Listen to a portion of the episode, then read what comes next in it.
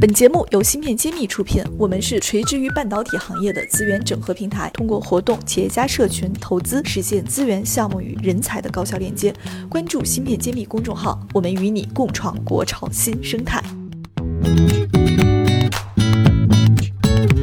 新年新气象，继芯片揭秘后，茄子会知识解密团队再次重磅出击，全新打造免费税法栏目“税眼看新闻”。这里有最专业的新政解读，最前沿的税法要闻。现在点击“芯片揭秘”主播页面，或者直接搜索专辑“税眼看新闻”即可收听，更有三十九个经典案例的进阶课程——税法故事会等着你。想了解更多，请添加文中客服微信号，入税法专属社群。嗯，大家好，我们这期继续和我们的老朋友德林一起来分享一下他从业集成电路的有意思的事儿。嗯，那我身边呢还是我们的谢院长，他会陪伴我们一起来。聊这个过程的一些他的感受，嗯，那么本期呢，我想跟德林探讨一下他自己的职业生涯规划，因为我们最开始第一期我就介绍过他，我说他从事过的行业比较多，身份转变也比较大，那实际上我想。也因为我们的栏目呢，其实我知道也有很多学生在听，包括有一些家长也在后台关心我们，说如果孩子未来要从事集成电路，应该怎么做规划？那今天呢，我我们就可以请德林从他自身的一些经历来分享一下，他在每一次选择的时候是怎么思考的，包括他现在的一些感受，可以就是从他个人的角度来讲一讲，供大家去了解吧。那么，还是下面先有请德林来跟我们聊一聊这个话题。好的，谢谢那个谢老师，谢谢幻石的邀请哈。那先先从我个人的经历说起。其实我出生在一个东北的一个小兴安岭小小林场里面，小山村里面。我估计大家都听出你的东北音了。对，这个掩盖不了啊。那一直呢，在也是在东北读的大学，哥在吉林大学读了化学，后来研究生读的材料。然后呢，恰好遇到台积电去长春校招，所以，呃，做了大量的这种心理测试问题，然后才有幸能加入台积电这种特别好的一个大家庭，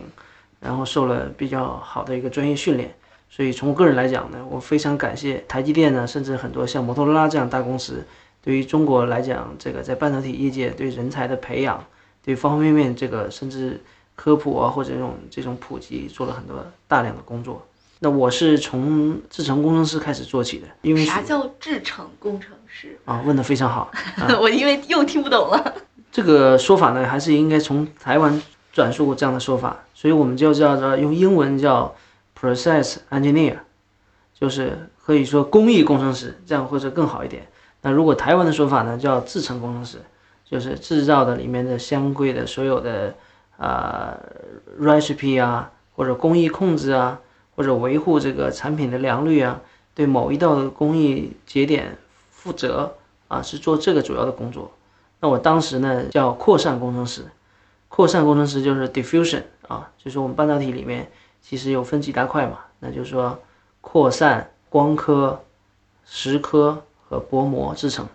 那薄膜其实又分这 PVD 和 CVD 啊，就是化学气象沉积和物理气象沉积。那具体涉及到我们扩散制程呢，最主要的就是我们叫炉管或者 furnace。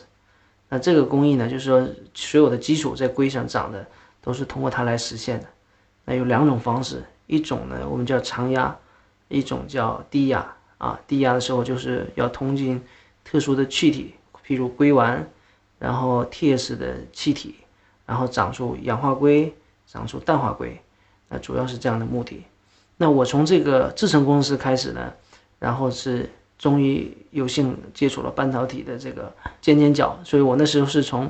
点三五的工艺开始学习的。大家现在就觉得哇，点三五工艺好老，但是那个时候对于中国那个很大的环境来讲，呃，我我觉得做到点三五还是蛮荣耀的事情，在十几年前啊。这里我我得打住，谢老师给我们讲一下啥叫点三五的工艺，然后并且为什么。这这是一个很荣耀的事儿。啊，是这样，这样讲到我们这个集成电路制造呢，我们是都是一个呃晶体管，都在做晶体管。呃，我以前介绍过，集成电路就是有很多晶体管连在一起的这样一个电路。那每个晶体管呢，它都有一个叫沟道长度，就两个呃那个圆和漏之间有一个距离。这个距离呢是标为作为越小，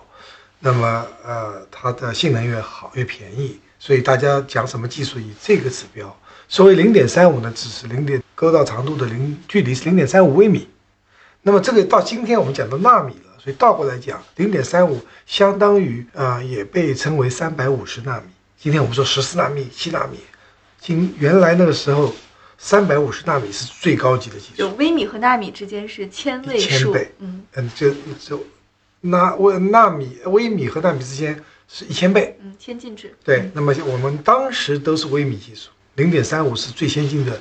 这个我制造技术，在那个时候，所以很牛了。那个时候是那个时候吧？没错是，啊，对啊，那就说十几年，我们从微米进入了纳米。不止十几，哪一年开始的？嗯，大概是零二零零几年，对啊，十快二十04年前了，十五年，呃，十几年前那个时候技术，那么不断的在在进步，所以那个时候感觉非常好，因为大多数的工程师没有机会。我记得我刚回呃回国找工作的时候，看到大家那个，呃，我去了一家公司叫上海贝林，嗯。啊，我说我想回国报效祖国，然后我讲了我在英特尔学习的技术，大概是在呃零点六、零点五微米，那也就是说六百纳米、五百纳米的技术。他说这个太先进，我们今天用的是三微米的技术，十倍啊！三千纳米。对，一定要纳米的话，就三千纳米的话，你回国，你在国外再等几年，我们总有一天会需要你的。所以我九二年又回到了美国继续等待。对，这是两代人了，再往前走。好好好，那这个我们应该听友们就有一个比较直观的一个对比了。好，德林，你接着讲，你后来呢？后来呢，制程工程师我大概做了两年，然后呢，呃，制程工程师呢，我就想我因为我只能做其中一块儿嘛，那我能不能扩展到这对整个半导体工艺都比较熟，啊、希望对这个有更深入的了解，也增长自己的能力，然后呢就主动申请啊、到工艺整合部门，我们叫 Process Integration，就是说他要对整个产品负责。比如我们投的做，比如做 L LCD 的 driver 啊，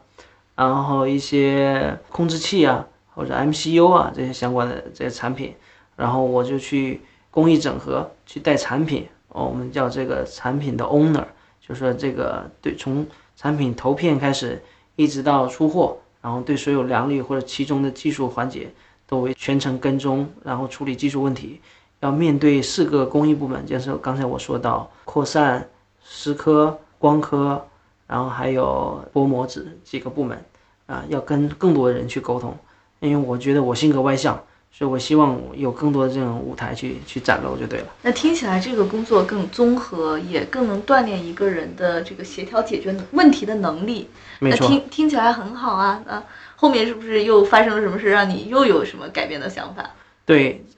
在做这个工艺整合工程师的时候，其实面对的是外部就是客户了，要直接跟客户交流；对内部呢，就要几个部门去协调。所以后来发现说，啊、那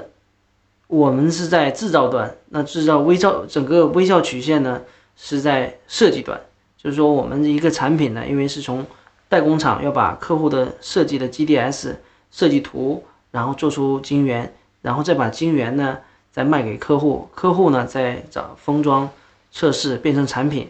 再卖出去。我会发现哇，原来制造确实是非常重要，没错。可是产业链在那个时候价值端是在最高价值端是在设计，啊，那我就想我有没有机会跳到设计做一做呢？想去定义产品，对，或者参与产品的定义，然后呢，最直接的，因为一个 Fab 来讲，呃，确实很重要，每个工作都做得很辛苦，然后也对产品有很大的作用。但是那个是几千人、上万人在里面，然后你的工作呢，很容易就在里面不容易展露。那如果到设计公司，好，那就是马上这个产品就在你肩上，做成还是做不成，要有研发，然后有运营，有所有人每一道每一道把它串起来。所以呢，你就去了设计公司吗？对，因为设计公司说可以有股票，呃未来有机会，那就向机会去了。听听起来这个这个选择跟我们谢老师当年很像，因为我听说您也是这个从 Fab 出来，也有过去设计公司。您当时想法跟德林像吗？我醒悟的比较晚，我五十岁以后才想到这个，早就想到了。太客气。那在设计工作的过程怎么样？我们下期继续来聊。好，我们下期再见。